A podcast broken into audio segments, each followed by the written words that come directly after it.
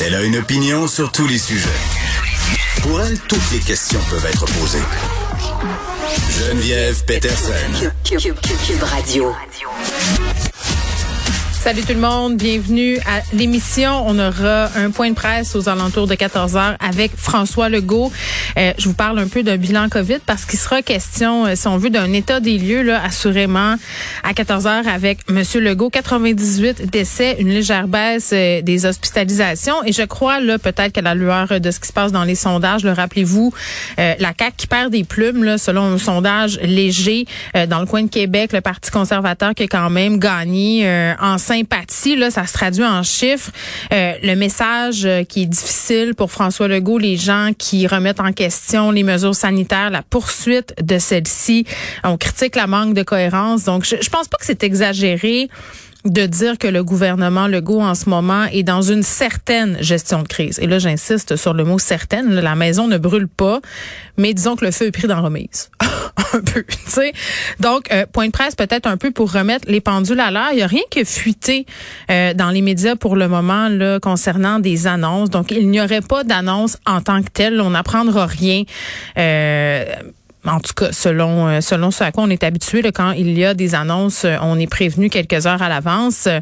Puis c'est assez ironique parce que du côté de l'Ontario, euh, on a annoncé la rouverture des restaurants, des bars, des gyms, des casinos, cinémas, musées à 50% de leur capacité le 31 janvier. Ce sera la même chose aussi concernant les événements sportifs, la culture aussi, on aura un maximum de 500 spectateurs et on y va graduellement. Tu sais, euh, donc en février, on va rouvrir euh, davantage, plus de personnes aussi seront admises dans ces lieux-là.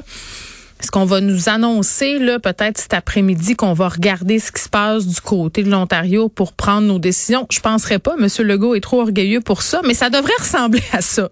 En tout cas, à mon sens, et de parler aussi de la situation dans les hôpitaux, là, les, gens qui travaillent en santé, vous le savez, ils sont au bout du rouleau et de voir euh, tout ça, de voir aussi, là, que beaucoup de personnes en ce moment, puis j'insiste pour dire que ce sont pas des personnes qui sont anti-mesures sanitaires. Là. Moi, je suis très préoccupée en ce moment de voir des gens autour de moi euh, qui respectaient quand même assez bien les mesures, là, qui trouvaient ça nécessaire d'avoir des mesures sanitaires, qui suivaient les consignes. Là, adapter tout ça à leur sauce, euh, suivre plus ou moins tout ça parce que ça manque de logique. Tu puis, puis à un moment donné, j'en parlais hier avec Luc, hein, Luc La Liberté, on se disait, tu sais, à force d'être au pouvoir dans une pandémie, là, ça fait presque deux ans, c'est sûr qu'il y a quelque chose qui s'appelle l'usure du pouvoir. Euh, tu peux relever plus euh, d'incongruité, d'incohérence et tout ça. Donc vraiment une occasion là euh, que le gouvernement Legault devrait saisir pour resserrer le message, arrêter de répéter tout le temps les affaires, les mêmes choses, expliquer clairement, parce que là, là, si vous êtes perdu perdu par rapport à vos enfants et les symptômes de la COVID. Hier, on riait un peu des plans là, présentés dans diverses régions du Québec. On rit, mais c'est pas drôle. J'avais Mathieu Lacombe en ondes pour me parler des garderies un peu plus tôt cette semaine, puis me dire, ouais, Geneviève, OK, euh, j'avoue, là, c'était pas clair pendant le temps de Noël, mais là, mais là, c'est clair, tu vas voir, on a bien communiqué aux garderies, euh, puis on pourrait se dire la même chose aussi pour les écoles. Euh, je sais pas si vous avez vu les diagrammes circuler, là. Mais euh, c'est un vrai cafarnaum, tout ça. Et vraiment, je vous invite, si vous êtes mêlé, si vous avez de la misère à comprendre, à regarder l'article de Daphné Dion-Vient. Je crois qu'elle était avec mon collègue Benoît Dutrisac un peu plus tôt. On me fait signe que oui. Euh, article donc dans le Journal de Montréal. Quoi faire si votre enfant a des symptômes de la COVID-19? C'est assez clair. Là. Ce qu'on dit, là, grosso modo, mais allez voir ça si vous voulez avoir l'ensemble de, de ce qui est dit c'est que euh, l'enfant peut aller à l'école s'il a un symptôme, un seul, léger. Là. on le sait, là, les symptômes euh, qui sont apparentés à la COVID, c'est fièvre, tout, mal de gorge, nez qui coule, congestion. Euh, il y en a aussi quelques autres. Donc, si un seul symptôme léger, on envoie à l'école. Si, c'est quoi les circonstances dans lesquelles on doit garder nos enfants à la maison? C'est dès qu'il fait de la fièvre ou s'il a deux symptômes apparentés à la COVID-19. Et là, qu'est-ce qu'on fait si on a accès à un test rapide? On le passe. Si le résultat est négatif, on garde quand même notre enfant à la maison 24 heures après avoir fait passer un deuxième test rapide qui serait négatif lui aussi. Et pendant cet isolement-là de 24 heures, tous les membres de la famille doivent aussi rester à la maison. Donc, euh, hein, on sait ce que ça occasionne comme euh, hein, conséquence, là, surtout quand on a des parents qui travaillent à l'extérieur, d'autres enfants dans d'autres classes, dans d'autres écoles, possiblement.